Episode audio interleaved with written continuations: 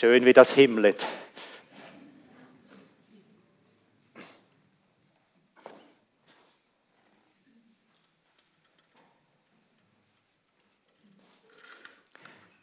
Wir springen von der Himmelfahrtsgeschichte rund 1000 Jahre zurück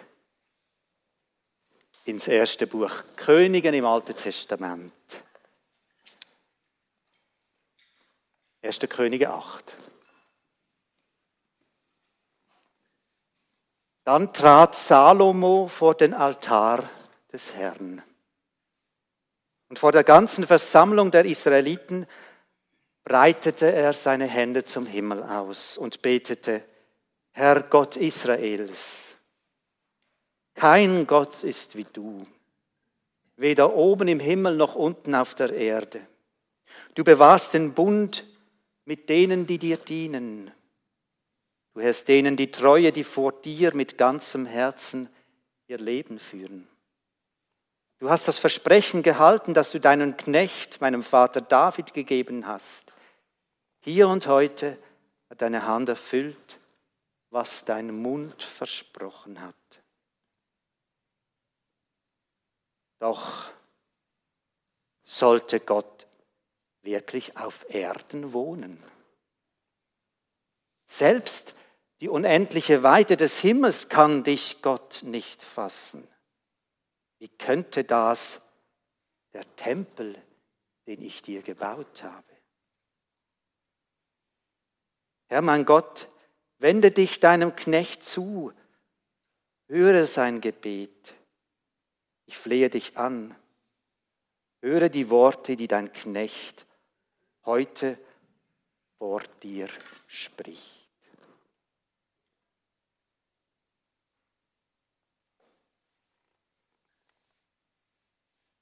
Wenn du dich über dich selbst erhebst, seit der Angelus Silesius, und lässt Gott walten, so wird in deinem Geist Himmelfahrt gehalten.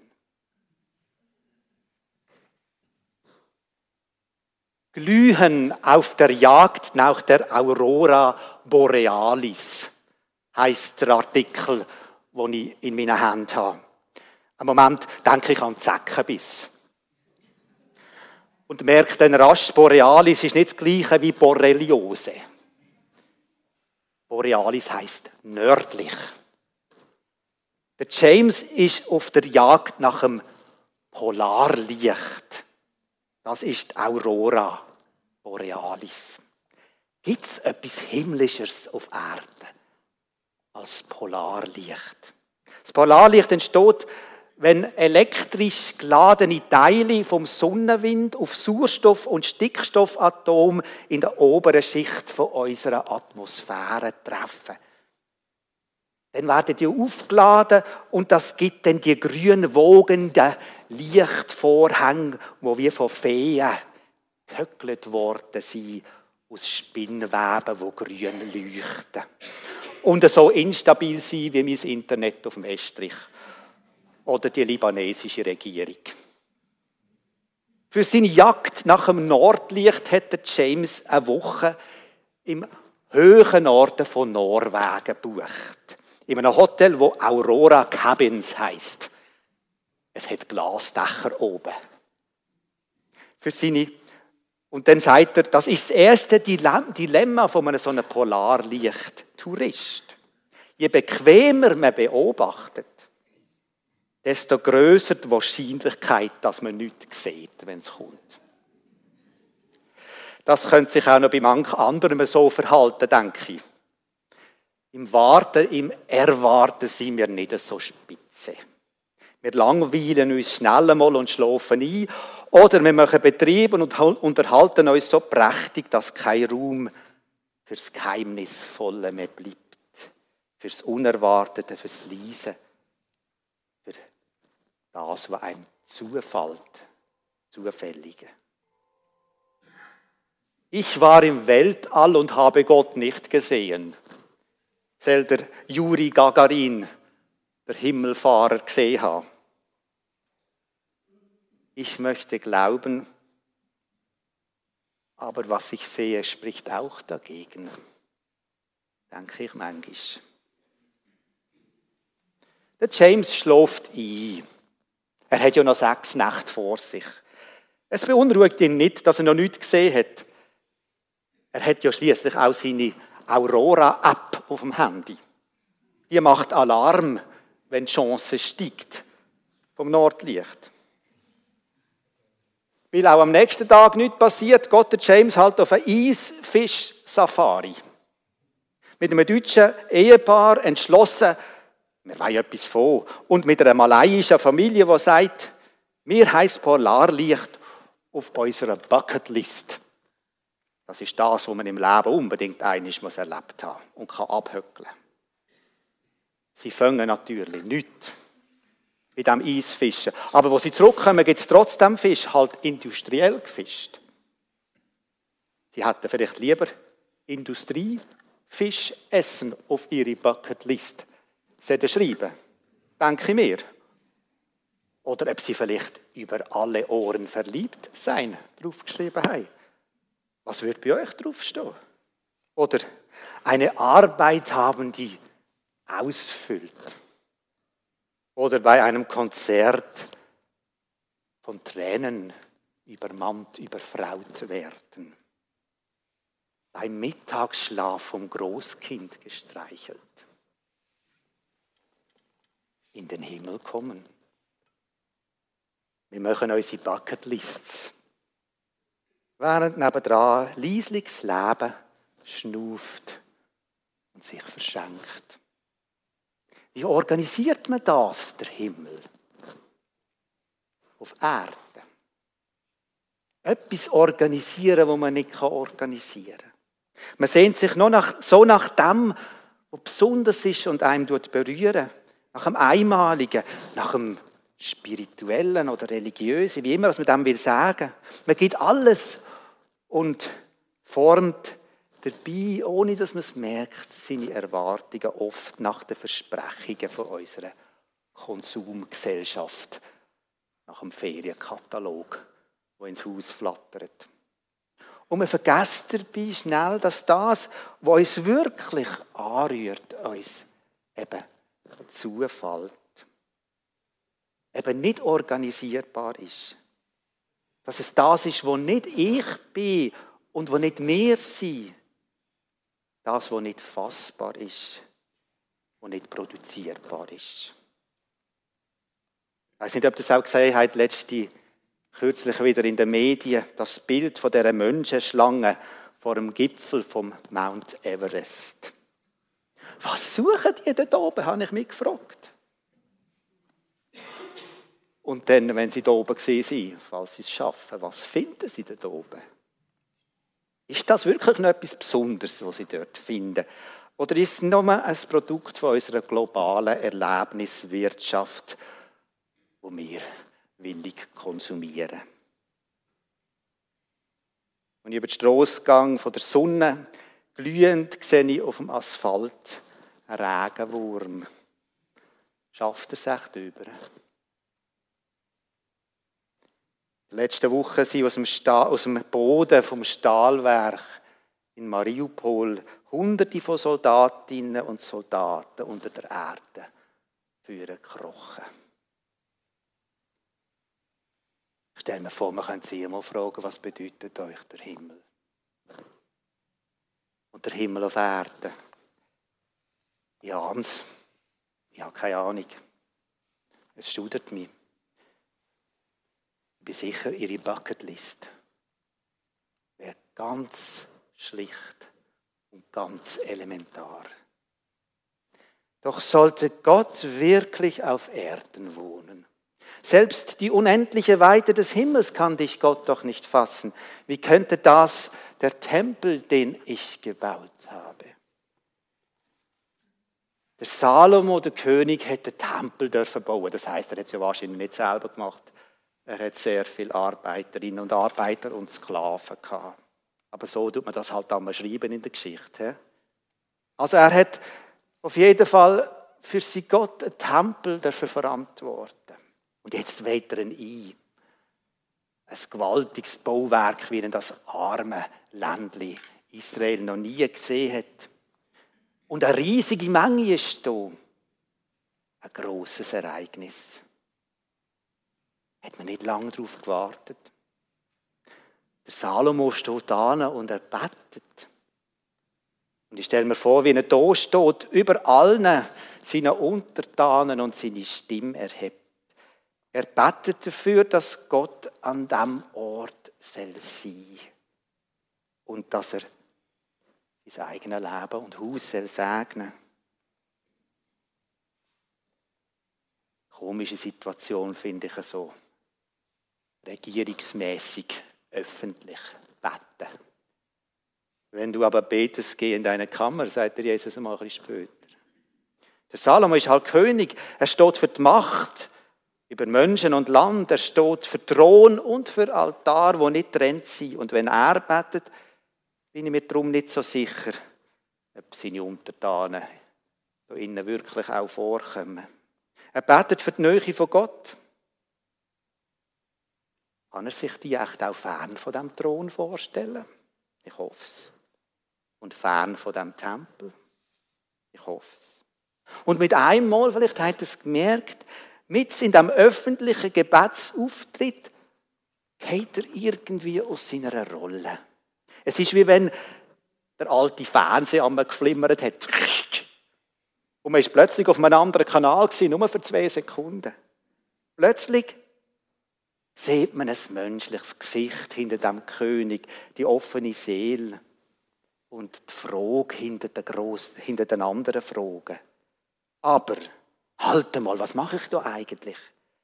Sollte Gott wirklich auf Erden wohnen? Das wäre ja gesponnen, ungeheuerlich, verrückt. Ist es nicht eine Anmaßung, das überhaupt zu denken und zu erbitten und zu glauben? Muss man nicht mit seiner Ferne leben lernen. Himmelfahrt, lese ich bei einem Theolog, ist das Fest, wo ich annehmen, aushalten und durchstehen lehrt, dass man vor Gott, ohne Gott ist. Die Jünger, wir haben es gehört, sie stehen da und schauen in den Himmel auf. Der Salomo fällt durch die morschen Dielen von seinem Gebetsauftritt. Auffahrt ist Abschied. Er geht, entfernt sich. Wir bleiben. Die nächste Nacht, ganz oben in Norwegen, ist bewölkt. Der James ist bald müde, durchs Glasdach in den Himmel zu starren und schläft ein. Plötzlich erwacht er von einem grünen Licht und lenkt nach seiner Brille auf dem Nachttischli und sieht, dass das ein kleines Lämpchen vom Thermostat ist in seiner Kabine, wo sich am Glasdach oben spiegelt. Wie viel von dem, was wir hier oben sehen, ist Projektion von da unten. Das Programm Aurora Camp bringt der James am nächsten Tag zu einem Läppisch-Dinner mit einer echten Sami-Person. Während alle miteinander darauf warten, dass der Himmel seine Magie endlich entfaltet. Die Briten erzählen, dass sie so ein Nordlicht schon einmal gesehen haben. Und die Aurora-App haben sie mit in der Nacht geweckt. Es sei kaum etwas zu sehen sagen sie, die Briten. Definitiv nicht wert, dass man wegen dem verwacht. Wenn man, was man dann würde erleben, wenn man das Polarlicht sieht, fragt jemand der Führer der Gruppe. Und der sagt etwas tief Spirituelles. Das eigene Ergriffensein verbinde sich mit dem Ergriffensein von der anderen, vom anderen, zu einem grossen Strom von Emotionen. Und jetzt fährt sich der James an fragen, wie es uns ja manchmal wohl auch geht, was das eigentlich bedeutet, dass er, ausgerechnet er, jetzt das noch nicht erlebt hat. Früher oder später kann man den Erfolgsroten im Polarlicht suchen, nimmer vom Gefühl trennen, dass es doch etwas mit einem selbst zu tun hat und man das doch verdient hat. Bin ich irgendwie nicht wert, das zu sehen? Habe ich die falsche Haltung, zum himmlische Visionen haben? Am nächsten Tag, erzählte James, verstärkt sich das Gefühl. Auf dem Weg zu einem kleinen Flughafen fahren sie noch ein Rentier an, zu allem an. Und wo das Taxi bereits weg ist, stellt sich heraus, dass der Flughafen noch geschlossen ist, schon geschlossen ist und es ist bitterkalt. In der nordischen Mythologie ist es nämlich so, dass das Polarlicht eine ziemlich zwiespältige Rolle spielt. Rotlos, frierend vor einem Flughafen schuppen, geht im James durch den Kopf wie verrückt und anmaßend im Grunde genommen die ganze Nordlicht-Aurora Tourismusindustrie ist. Hat ein Wunder, Naturwunder zu einer Ware gemacht. Und für das werden nicht nur Rentier geopfert. Verkauft sich als magische Romanze mit der Natur und kämpft dabei unermüdlich gegen die Natur. Der Mensch ist vielleicht einfach nicht für die Aurora gemacht. Himmelfahrt ist ein Tag von der Bescheidung und von der Beschränkung. Der Jesus geht, wir bleiben. Die Jünger werden ihre Grenzen aufgezeigt. Nicht Eroberer und Beherrscher vom Himmel sind sie, sondern Mitgeschöpf, Mitbewohnerinnen und Bewohner auf der Erde. Schaut nicht in den Himmel, sagt es in der Apostelgeschichte, Himmelfahrtsgeschichte. Bleibt da unten. Da werden ihr gebraucht. Und manchmal frage ich mich, was das bedeutet für unsere heutige Spiritualität, wo in unserer Umwelt zu einem eigenen Wirtschaftsfeld geworden ist. Die Kirche kämpft in diesem Feld um einen Sonderstatus oder ums Überleben, je nachdem, wie man es anschaut. Wissen wir nicht ein bisschen besser über das hier oben Bescheid? Wie der Salomo da vorne über dem Volk irgendwie kommt es mir manchmal vor. Haben wir uns unseren Platz nicht verdient? Geht das überhaupt?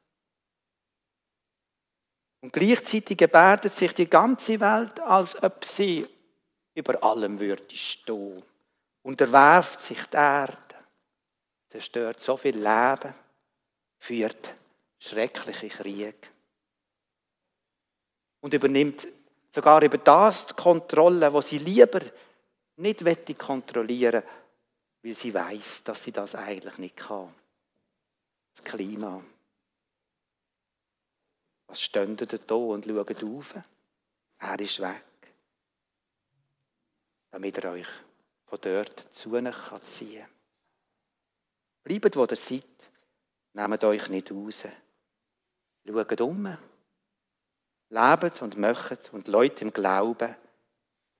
Und Leute euch im Glauben euren Weg gehen, dass er euch schon finden wird, dort, wo ihr seid. Glauben ist nicht Himmelsromantik oder Seelenwellness bewusst an meinem Platz und geborgen, bei dem, wo an seinem Platz ist, lebe, wo ich bin und mache das, was ich kann, in Verantwortung und im Vertrauen auf das, was vor mir und über mir liegt. Das schlöfert nicht ein. Das entlastet und befreit. Die zweitletzte Nacht erzählte James, verbringt er mit einem Sami von außen. Sie haben eine Kamera dabei. Auf dem Monitor der Kamera entdeckt man ein schwaches Glühen. Von bloßem Auge sieht man es kaum. Das Polarlicht ist erst mit der heutigen Technik so richtig bekannt worden. Die Kamera sieht nämlich mehr als bloßes Auge. Und der HD-Bildschirm zeigt das klar, wo man von bloßem Auge gar nicht so klar sieht. Die glühenden Himmelsvorhänge sind vor allem ein Fotografiephänomen. Ein Bild von der Kamera kann der James jetzt heimbringen. Aber gesehen hat er auch nicht wirklich viel. Kann er jetzt ein Höckli setzen auf seine Bucketlist?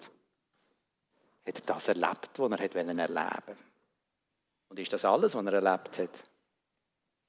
Wir knipsen uns ja viel durch die Welt durch, nicht wahr? Es soll unserer Erinnerung und unserem Erleben dienen. Vielleicht verdrängt es unser Erleben und unser Erinnern manchmal mehr. Sinnliche Wahrnehmung und digitale Technik können wir und die, die jünger sind als wir, wir fast nicht mehr unterscheiden. Die ganze Welt hat die Mondlandung erlebt, heißt es dann. Und der Tod von der Prinzessin Diana und der Überfall von Putin auf die Ukraine. Aber was heißt da erlebt? Was schauen ihr da und was stehen da und schauen den Medienhimmel auf? Ich sehe etwas, was ihr nicht seht. Da ist Leben. Man kann es finden und dankbar sein. Und da ist Not. Man kann es sehen und dafür da sein. Und jetzt kommt das Happy End. Der James in der letzten Nacht kommt er doch noch auf seine Rechnung. Der Himmel glüht unter der Aurora Borealis. Überwältigt können sich ein Teil der Gruppe kaum noch auf ihren Beinen halten. In ihren verschiedensten Sprachen versuchen sie, das zu beschreiben, was sie nicht beschreiben können. Da ist etwas ganz und gar Unanpasstes, Subversives drin, schreibt James. Etwas, wo gar nicht mit uns kompatibel ist. Der, der Himmel tut sich in dem als himmlisch zeigen, in dem er ganz anders und ganz fremd ist für uns. Alles, was man gehört und gelesen hat, kann man vergessen, sagt der James. Erschütterung und Erhabenheit die die gleichzeitig erfassen. Und du entwickelst die überbordende Vorstellung, dass ein verborgener und unermesslich starker Geist genau für dich etwas ganz Großes inszeniert. Auch wenn du gleichzeitig weißt, dass es nicht so ist. Du wirst überschwemmt von dem berührt sein. Und dann erinnert sich der James, dass er mir mal jemand, jemand erzählt hat, dass in dem Moment ein Engländer in einer anderen Gruppe auf Knie, auf Knie ist und seiner Freundin der Hochzeitsantrag gemacht hat. Gott im Himmel begegnen und der Liebe auf Erden. Vielleicht gar keine schlechte Zusammenfassung für einen Auffahrtstag, finde ich. Herr, Gott Israels, kein Gott ist wie du, erkennt der König Salomo vor sich selber und seinen Untertanen. Weder oben im Himmel noch unten auf der Erde. Du bewahrst den Bund mit denen, die sich in deinen Dienst stellen. Du hältst denen die Treue, die vor dir mit ganzem Herzen ihr Leben führen. Ihm nachfolgen heißt nicht ihm nach oben nachfolgen, sich selber rauszunehmen und drüber zu stellen. Ihm nachfolgen heißt, in diesen Spuren zu gehen, die er hier hinterlassen hat. Bescheiden, tastend, zweifelnd, hoffend, mit allem, was wir sind und haben. Und seine Spur heißt Liebe, Friede, Gerechtigkeit. Leben, das bedroht ist, bewahren. Und ich glaube, so irdisch unterwegs werden wir oben angehimmelt. Wenn du dich über dich selbst erhebst und lässt Gott walten, so wird in deinem Geist Himmelfahrt gehalten.